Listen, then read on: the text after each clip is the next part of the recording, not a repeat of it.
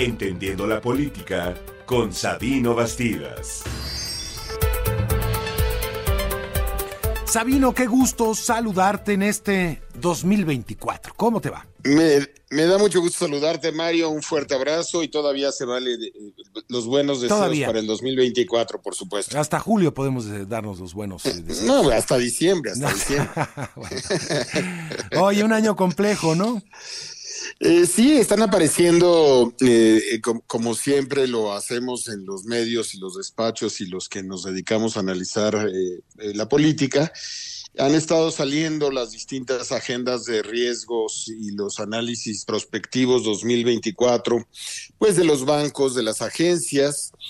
ayer salió Eurasia, mañana sale World Economic Forum, en estos días saldrán las últimas, algunas públicas, otras privadas y bueno, eh, es muy interesante hacer una, un punto de partida en el comentario contigo y con nuestro auditorio.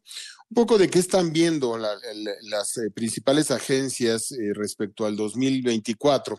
Insisto, todavía no todas publican, pero yo creo que, que ya nos da material y, y, temas para lo que será principalmente pues la agenda mediática y lo que estaremos comentando con nuestro auditorio a lo largo del año. Evidentemente, el, tema marco, el tema paraguas que todos conservan y mantienen, pues ese eh, todo el efecto que tendrá eh, el cambio climático. Y yo lo, yo me centraría más, eh, más que en el tema genérico del cambio climático, las anomalías climáticas que nos están empezando a generar crisis, como la que fue el tema de Acapulco, es una clara muestra global de lo que puede suceder de un día para otro eh, por no atender, porque no estamos atendiendo, porque no hay el liderazgo global para atender el tema. Y bueno, evidentemente el, gran telón de fondo y el tema de mayor profundidad. Eh, pues no, no es políticamente eh, rentable, no es cotidianamente noticiable y, pero es sin duda el marco general. En la, en la, en la cuestión política, algunas agencias y algunas agendas eh, em, em, empiezan a estabilizar o a minimizar después de la reunión de San Francisco las tensiones entre Estados Unidos y China. No lo comparto. Yo creo que la relación Estados Unidos-China es el gran tema de las agendas globales y de la política mundial de los próximos 10 años. Es un tema de poder mayor, es el reacomodo del orden político internacional. No tiene claridad respecto a la, a la deriva que pueda darse. Y yo no lo minimizo por muchas razones. En primer lugar, porque tenemos elecciones en Taiwán en, una, en, unos días, eh, porque las elecciones en Taiwán están calentando eh, mucha de la, de la relación y porque el tema central de la geopolítica es cómo se acomodan estos dos grandes actores y qué tanta capacidad tienen de liderar. El, eh, por lo tanto, es importante lo que pasa en cada uno de ellos. El más, eh, el más claro, el más eh, transparente, ya vimos el relevo de Xi Jinping al interior del Partido Comunista Chino el año pasado. Entonces, el tema de este año pues, es el relevo en Estados Unidos que sin duda es el evento político al que le tendremos que dedicar más tiempo. No es una elección local, es una elección con un impacto global y sobre todo para, para países como México, la elección en Estados Unidos debe de entenderse de manera diferente. Ya no es un tema de política exterior, no es un tema eh, meramente académico, es un tema de política interior y tenemos que seguirle los pasos a, a una elección que tiene muchos elementos de, conflicto eh, que ya iremos analizando. Aquí lo, vamos a platicar. La elección será el, 5 de noviembre, empiezan las primarias ahora el 15 de enero en, Iowa. Pues, pues, aparecen en un marco en donde es una elección en la que los electores no quieren a sus dos candidatos, lo que dicen las encuestas este, Harvard Harris y otras encuestas serias lo que dicen es que claramente los norteamericanos preferirían otra opción demócrata y otra opción republicana. Y es una elección muy vulnerable con un sistema político norteamericano tocado desde el del famoso 6 de enero eh, del, del, del, 21 y que llega con, eh, con acusaciones y con afirmaciones muy delicadas. No es solamente que Donald Trump eh, hable de revancha, de venganza, de que será un dictador a partir del primer día, sino las actitudes y el hecho mismo de que el candidato que va ligeramente arriba en las encuestas pues es un candidato que tiene, este, que tiene una serie de procesos eh, legales en su contra. Y en el caso de, y en el caso de un Biden, un Biden que terminaría con 86 años y que sin duda es un tema que, tenemos que, seguir. obviamente, los conflictos bélicos en Rusia y Ucrania, el conflicto de Palestina e Israel, eh, los problemas que estamos teniendo en el Mar Rojo que van a tener un impacto en la inflación global. Y la elección en México, que es una elección eh, eh, que, vamos a, por, la, por nuestra naturaleza, pues vamos a seguir con, con todo detalle, pero el, el, marco no es de un establishment, el marco no es estable, no demos por hecho que los personajes que tenemos en el tablero serán los personajes finales de los desenlaces este, son escenarios de alta vulnerabilidad, de alta volatilidad, eh, de rompimiento de época. Estamos hablando de un, eh, orden mundial y órdenes estatales que tendrán eh, giros en algún momento.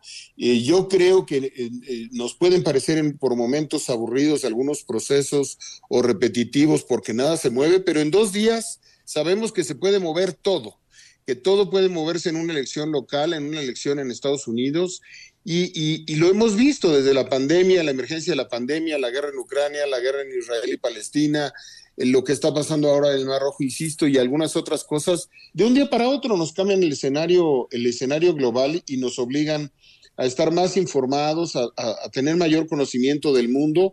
Y los mexicanos tenemos que aprender a, a ver el mundo como parte de nuestra, de nuestra política interna, porque a veces somos muy aldeanos y muy localistas y creo que eh, exigirá mucho estudio y mucha dedicación. Un 2024 complicado, difícil, políticamente intenso y al que por supuesto trataremos de aportar aquí con Mario González en, en, NRM Comunicaciones pues lo que podamos a lo largo de este 2024, Mario. Sí, en la medida de lo posible, ¿no? Porque sí es un año sumamente complejo, tomando en cuenta también eh, eh, la, complejidad de las elecciones en nuestro país.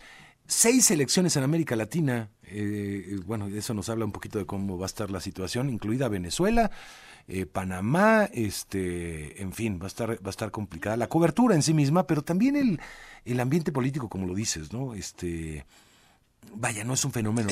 Yo creo que quitarnos un poquito la mirada interna para, para comprender un poco lo que está pasando en el mundo nos ayuda mucho. Es que no, no, es que no pasa en el mundo, es precisamente lo que tenemos que hacer. Nos pasa a nosotros. O sea, ya no podemos verlo así como allá afuera hay una elección. Tenemos procesos, tenemos proceso electoral entre comillas, como es en Rusia, tenemos este el caso de Taiwán que te Lo que dice Taiwán también, por supuesto. Parlamento Europeo, tenemos elecciones en la India y en Ucrania. Este, tendremos, tendremos eh, sin duda un año marcado por la y hay que tener mucho cuidado y los medios tenemos que tener cuidado y los opinadores. Eh, un año marcado por la desinformación, el daño por las fake news. La inteligencia artificial nos está haciendo jugar, nos, nos va a hacer pasar eh, eh, sustos, momentos de desinformación con el que hay que tener muchísimo cuidado.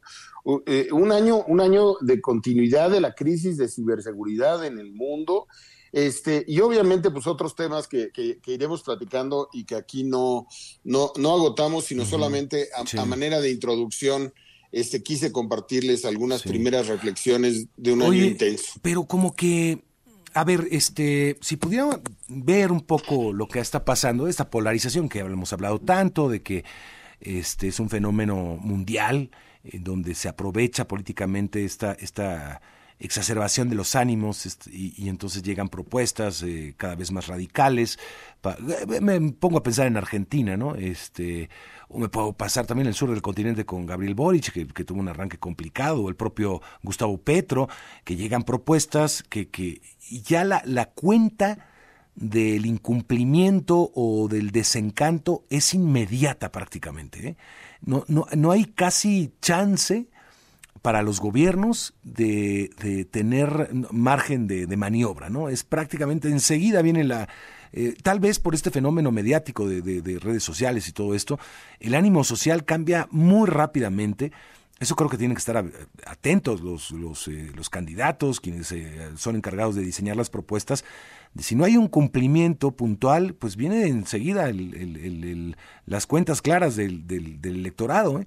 Este, y eso lo estamos viendo en todo, el, en todo el continente y el mundo, ¿no? prácticamente. Ya empieza con problemas, obviamente, ley con sus propuestas. Eh, Gabriel Boris prácticamente pasó factura inmediatamente. Eh, en fin, también son fenómenos del ánimo colectivo que es tan cambiante debemos anotar, algo que ha, habido en, encuestas muy interesantes como la de Latino Barómetro, que hay un hartazgo a la, a la, de la democracia, no hartazgo tal vez, como un desencanto hacia la democracia preocupante, pero que ya pasa factura casi de inmediato, Sabino. Sí, es correcto lo que eh, eso eso tiene explicaciones muy interesantes que, que, son parte del debate eh, político y académico.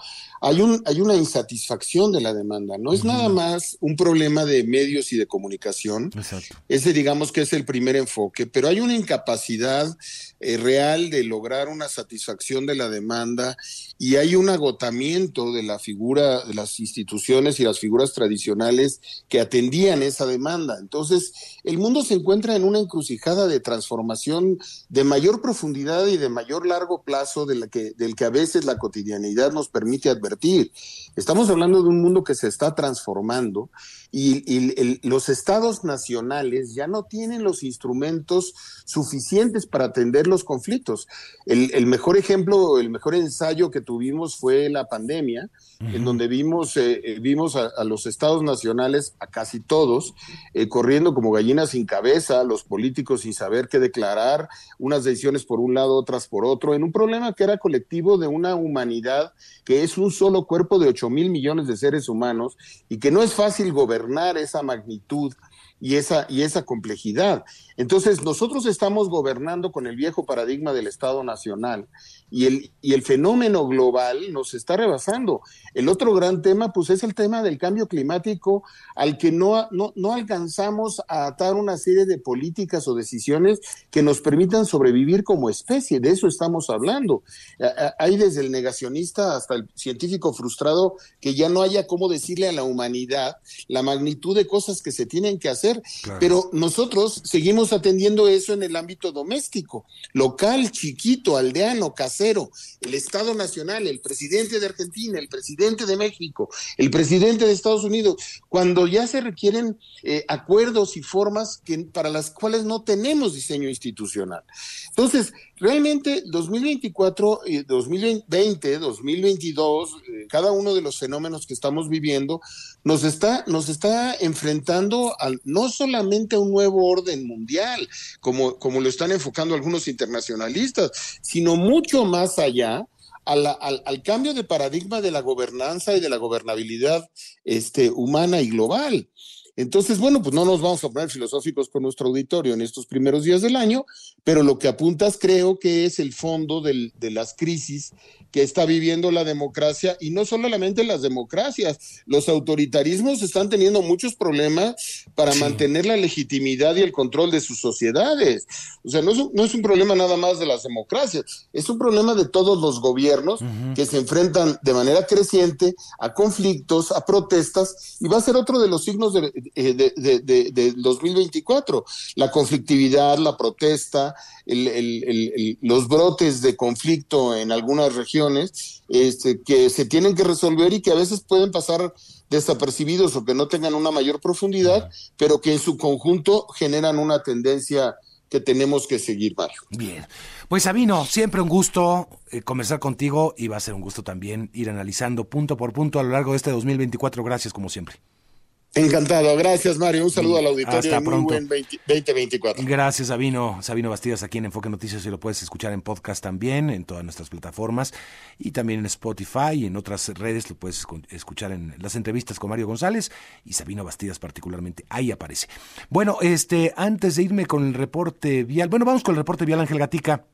Gracias, Mario, auditorio de Enfoque Noticias. Considera percances sobre Avenida Central Carlos Jan González, antes de Río de los Remedios, hacia Avenida 608. Está afectada también la vialidad de Chapultepec, entre el eje 1 Poniente y la Avenida Insurgentes, y con asentamientos el eje 3 Oriente, antes de Canal de Tezontle, hacia el eje 5 Sur. La calidad del aire al momento favorable en el Valle de México. Mario, lo que tenemos en materia vial. Gracias, Ángel. Buenos días. 8 de la mañana, 35 minutos. Bueno, después de que Ernestina Godoy fracasara en el intento de ser ratificada en el Congreso de la Ciudad de México por eh, el bloque opositor, eh, ya hay varias voces, como le decía, que le están proponiendo pues sumarse a las elecciones. Eh, entre ellas, pues la jefa, Claudia Sheinbaum, la encargada de los trabajos de la Cuarta Transformación, precandidata a la presidencia, le dice lo siguiente en Twitter. Ernestina Godoy es una mujer honesta, profesional, incorruptible, un ejemplo de cómo se procura la justicia. Tuvo logros importantes en disminución de delitos de alto impacto, cero tolerancia a feminicidios y una enorme valentía para desenmascarar y hacer justicia en casos de corrupción como el cártel inmobiliario y la trata de personas. Esa es la razón por la cual la oposición votó en contra de su ratificación. Por considerarla una mujer excepcional, ayer mismo invité a Ernestina Godoy a participar en la encuesta para representar a la Ciudad de México en el Senado de la República.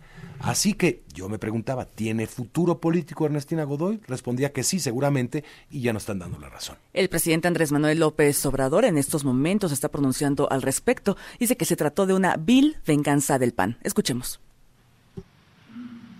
Fue una vil venganza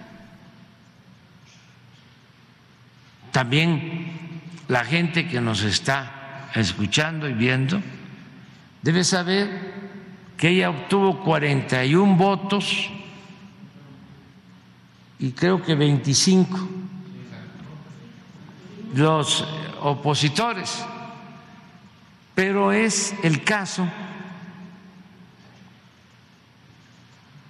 de que para ciertas eh, em, decisiones, nombramientos, reformas constitucionales, se necesita, de acuerdo a la Constitución, a las leyes, se necesita mayoría calificada.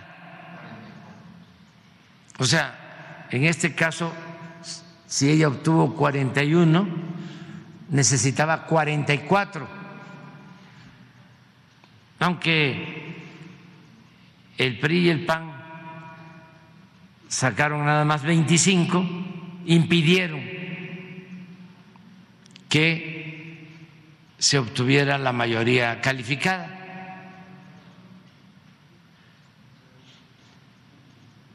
Y este ayer celebraron los conservadores corruptos.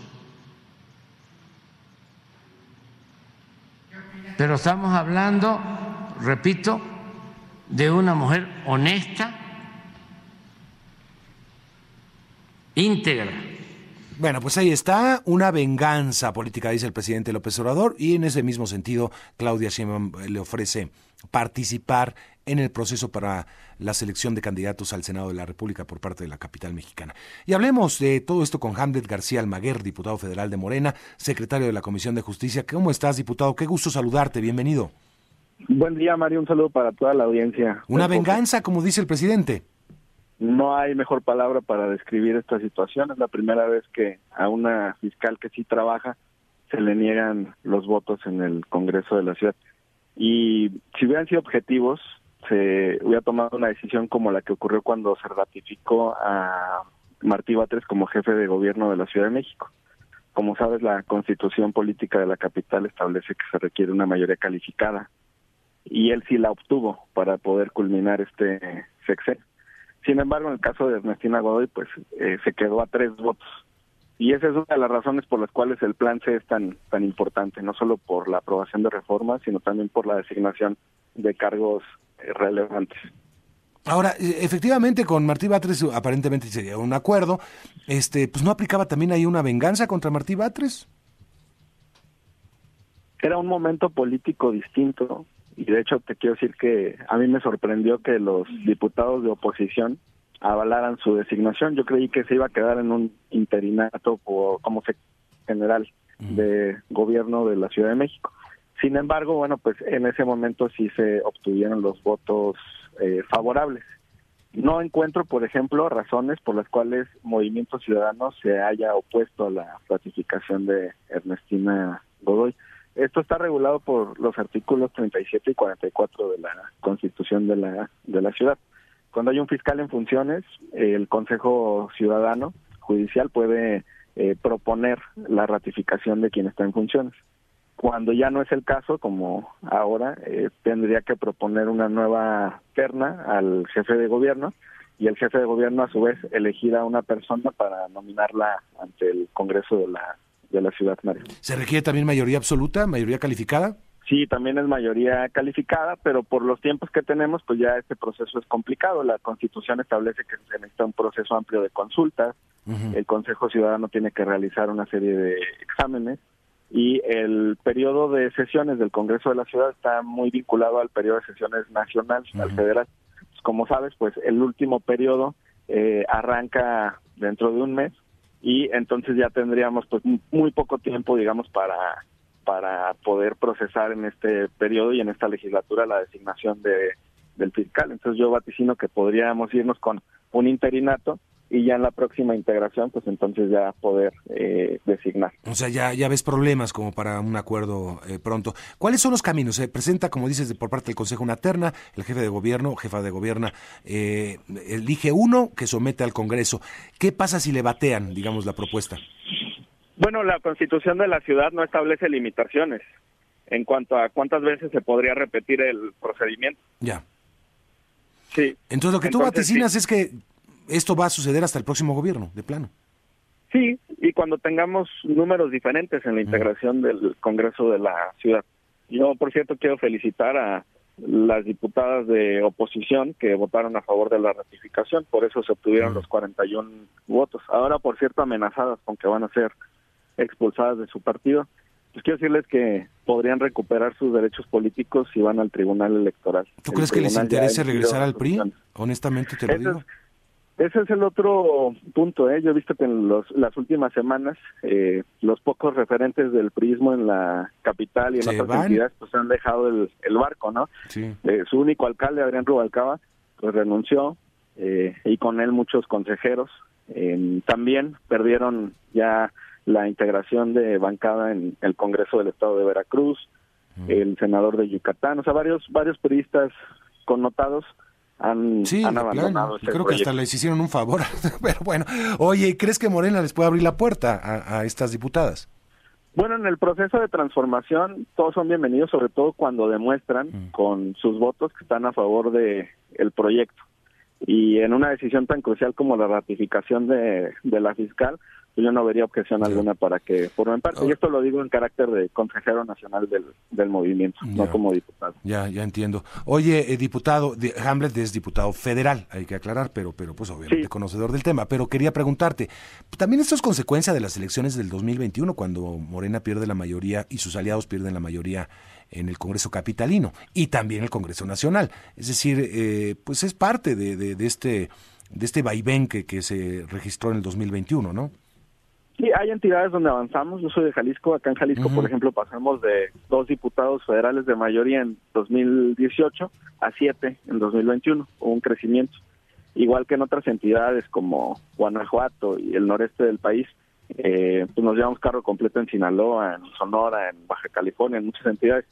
Eh, sin embargo, en, en, el centro del país, en la Ciudad de México y en el Estado de México, sí se sufrieron derrotas en varios distritos eh, de mayoría eh, sin embargo, pues ya el partido ha tomado medidas y yo estoy seguro que las postulaciones que tengamos en las próximas semanas pues van a ser de perfiles muy competitivos. Ya diste un ejemplo. Ernestina Godoy al Senado pues recibiría una cantidad masiva de, de votos. Bien, bueno, pues estaremos pendientes, Hamlet. Fue un gusto saludarte, diputado, y me gustaría seguir conversando a lo largo de este año. Feliz año, por cierto, feliz comienzo de año intenso va a ser para la política nacional. Feliz año, Mario. Si me permites un último comentario muy breve. Acá en Jalisco, lamentablemente, eh, la camioneta de la presidenta estatal del partido, Katia Castillo, de Morena, incendiada hace dos días en el marco del proceso electoral. Un hecho que nosotros condenamos y exigimos al gobernador del estado y al fiscal general que puedan atender. ¿Me, repites, por favor, de quién se trata?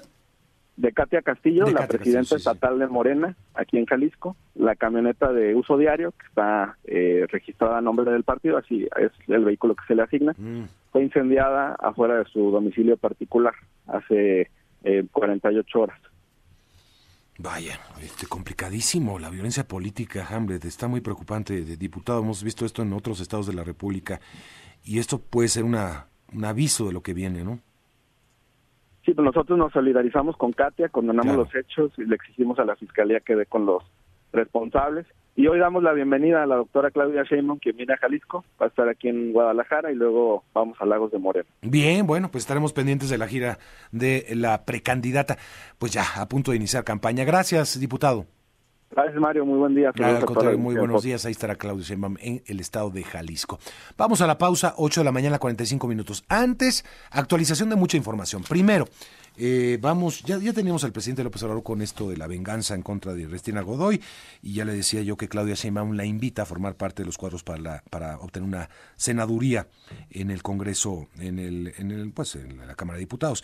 Este también, oye, esta nota que también ha sido muy comentada, Fabiola Reza, de Julio César Chávez Jr., de que fue detenido por las autoridades en Estados Unidos, aparentemente en Los Ángeles, por portar un arma de fuego, este, pues ha provocado mucho revuelo en las redes sociales. Me parece que es una persona que necesita todo tipo de atención, ¿no? Este, atención obviamente psicológica, médica, una persona que, que pues y es muy activo en las redes sociales, pero pues cada vez se le ve mal, mal de salud, este eh, y el papá creo que salió a dar una explicación, Fabiola. Eh, los reportes sobre la detención que bien comentas de Julito, le dice que las autoridades encontraron un rifle de asalto en su domicilio, Mario, es pues es preocupante y como bien lo comenta, se le ha visto pues en sus transmisiones en redes sociales en unas condiciones de salud muy lamentables, necesita ayuda médica, psicológica, familiar.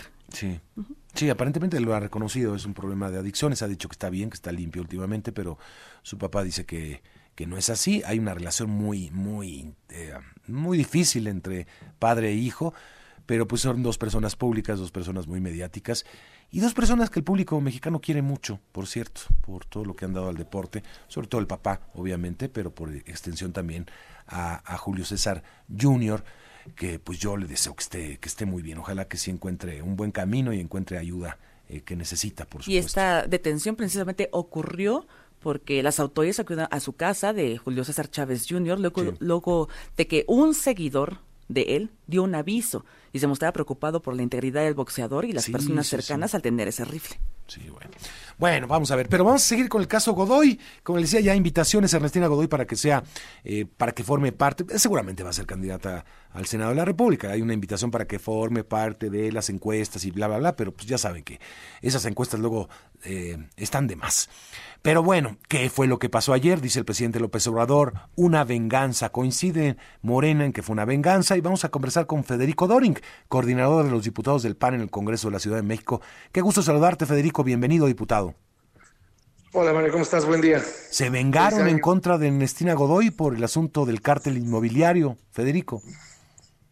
Mira, esa es una patraña que no merece ser honrada con una respuesta. A Morena le queda grande, la política le queda grande eh, los días en la historia, no reconocen una eh, situación paupérrima de la Fiscalía. Te voy a dar algunos datos que no son propiamente panistas. México Evalúa hizo un análisis, la cuarta fiscalía con más rezago de todo el país, más del 99% de rezago en la investigación de los delitos, es la de la Ciudad de México. No es mi dicho, es el dicho de México Evalúa la fiscalía, la señora Godoy inventa delitos, lo resolvió la corte cuando la corte dejó en libertad a Alejandra Cuevas porque le inventó el delito de garante accesorio a petición de Gertz, el fiscal, en una venganza personal contra su excuñada que estuvo injustamente en la cárcel. Es una fiscalía que se roba el dinero de los capitalinos. Hicieron un cateo, acuérdate, en Black Wall Street Capital y se robaron tres millones de dólares que nunca aparecieron a pesar de que se probó la inocencia y recuperaron el inmueble y todas las propiedades de la empresa, menos su dinero en efectivo. La semana pasada, Mario, ¿tú te acuerdas? Se murió uno de sus policías extorsionando comercios en Iztacalco. Ahí están los hechos objetivos. No da resultados, no quiso que compareciera ni siquiera Florencia Serranía. Deja tú que hubiera iniciado acción legal en contra de ella. Ni siquiera compareció para rendir un testimonio a pesar de que las víctimas habían ganado un amparo que obligaba a que la llamara a comparecer y no la mandó llamar porque se manchaba su honra y buena reputación. Eso es lo que la derrotó ayer, la miseria moral con la que se condujo al frente de la fiscalía y la falta de resultados. Hay muchas víctimas que estuvieron ayer presentes exigiendo que nosotros no nos dobláramos ante las eh, amenazas o los billetazos o las ofertas de huesos electorales. Ahora, eh, pues se habla tanto por parte de Morena, del propio presidente López Obrador, del famoso cártel inmobiliario. Eh, pues efectivamente hubo un proceso, eh, me parece, complejo. muchas partes todavía están en investigación y están en proceso, pero fue, según Morena, un golpe muy duro al panismo en la capital mexicana, Federico. No, bueno, pero es lo mismo, Mario. Pues según Morena, por mí, como dicen eh, el Reserva por mí Morena puede decir misa. La realidad es que no tienen los votos, la realidad es que la fiscal que propuso Sheinbaum fue reprobada, no fue ratificada, y ya todo lo que dicen es una justificación electoral. Ya lo que están haciendo es justificar que no es un fracaso estrepitoso, monumental de Morena y de Sheinbaum, y que por eso le quieren arrojar un salvavidas para que sea candidata al Senado. En la ojo, ojo, no nos engañemos, Mario, en la Fórmula 2, el primer candidato es Omar García Harfuch. El que va a jalar la elección es Harfuch. La están mandando a que Harfuch la meta al Senado. A eso está invitada, porque la Fórmula 1 ya es de Harfuch, y esa es la fórmula que jala la elección en todas las entidades federativas. La Fórmula 1 es la que jala la elección. Ahora, hay un proceso del cártel inmobiliario que sí tuvo consecuencias, eh, Federico. Para dos personas que mm, eh, cometieron eh, delitos, las dos personas reconocieron su actuar indebido y están enfrentando las consecuencias. Esas dos personas, pues que con su pan se lo coman. Sí, y este hay un candidato eh, de, el PAN y del PRI, del PRD, sólido, que, de, precisamente de Benito Juárez, que no, no, no, fue alcanzado por esas investigaciones. Me parece que, digo, si hubiese una intención política, pues se hubieran, se hubieran ido contra, contra Santiago Tabuada. No lo intentaron, lo que pasa es que se tuvieron que recular porque lo estuvieron espiando políticamente. Aparte, todo era una fiscal espía, ya quedó demostrado que inventaba supuestas participaciones mías y de muchos activistas como Alessandra Rojo de la Vega en delitos de desaparición forzada mm. para intervenir nuestras llamadas telefónicas. Lo intentó cuadrarnos los delitos, lo que pasa es que no pudo porque nos alertamos a tiempo. Estos dos que reconocieron sus delitos, sí, ellos que enfrenten la justicia. Los demás casos no pudieron acreditar absolutamente nada. No es nada. Incluso el caso de Christian von Roerich, ojo, no nos engañemos. Christian von Roerich no está en una vinculación al proceso hoy día y pregúntale al Poder Judicial para que te diga la verdad, no las mentiras de la Fiscalía o de Morena, no está vinculado al proceso por ninguna obra irregular. Está vinculado al proceso por un único caso, que es un contrato de, eh, de cascajo y retiro de escombros en la reconstrucción del temblor no está vinculado por, por absolutamente un solo ladrillo irregular. Que no vengan a mentir. Si no me crees a mí, pregúntale al, Poder Judicial, te va a decir cuál es la verdad, porque si le preguntas al, al excuñado de Martí Batas, que es el vocero de la Fiscalía, pues caemos en un hecho, Mario, que nunca había visto la ciudad y que tú no me vas a poder desmentir. Nunca una víctima había tenido que conseguir un amparo para evitar que la Fiscalía y el gobierno violaran su presunción de inocencia usando el mote al que tú te estás refiriendo. Dejaron de usar esas palabras, ¿por qué? Porque el Poder Judicial les dijo que violaban la presunción de inocencia, que generaban una percepción y que no podían desde el púlpito del gobierno andar menoscabando la presunción de inocencia de alguien a quien no se le ha dictado una sentencia. Y por eso dejaron de conjugar el vocablo famoso, por eso lo oyes en voz de diputados, pero el vocero ya no lo puede decir, Sheinbaum de un ya no lo pudo decir y Martí Bates por eso ya no lo pronuncia. Eso es una vergüenza, que te tenga que decir el Poder Judicial que te conduzcas con rectitud y que no andes echando grilla desde las fiscalías para dañar el prestigio de alguien que todavía no tiene una sentencia, es de pena ajena. Claro. Oye, eh, ¿por qué transitó tan fácil, digamos, el asunto de Martí Batres como jefe de gobierno, eh, que requería también una mayoría calificada en el Congreso de la Ciudad de México? Eh, digo, eso sería en detrimento del argumento de, de, la venganza, ¿no? Ahí no hubo venganza, simplemente pasó. Ahí lo que hay es madurez. Yo soy un político responsable, no ando con morenadas en la vida. La urna dijo que ellos ganaron seis años la ciudad me guste o no, eso decidieron los capitalinos. Si me dan un perfil que me garantiza, como me garantizó Martí, por ejemplo, respetar las licencias de nuestros alcaldes para poderse reelegir, respetar los interinatos, como nosotros respetamos el suyo a través de la propuesta de Claudia Sheinbaum, yo no le voy a regatear a Morena lo que la urna le dio. ¿Qué le pedí a Martí? Tú no me regates a mí lo que la urna me concedió y si me honra Martí su palabra, estará la ciudad con gobernabilidad, porque yo no les quiero arrebatar a la mala lo que la urna le dio, solo le pedí que no me quisiera arrebatar con su mayoría lo que la urna me había dado. Bueno, pues va a estar muy interesante, Federico. ¿Crees que la oposición conserve esa mayoría? Bueno, no, no tiene mayoría, pero que, o, que Morena vuelva a tener una mayoría absoluta en estas elecciones que vienen.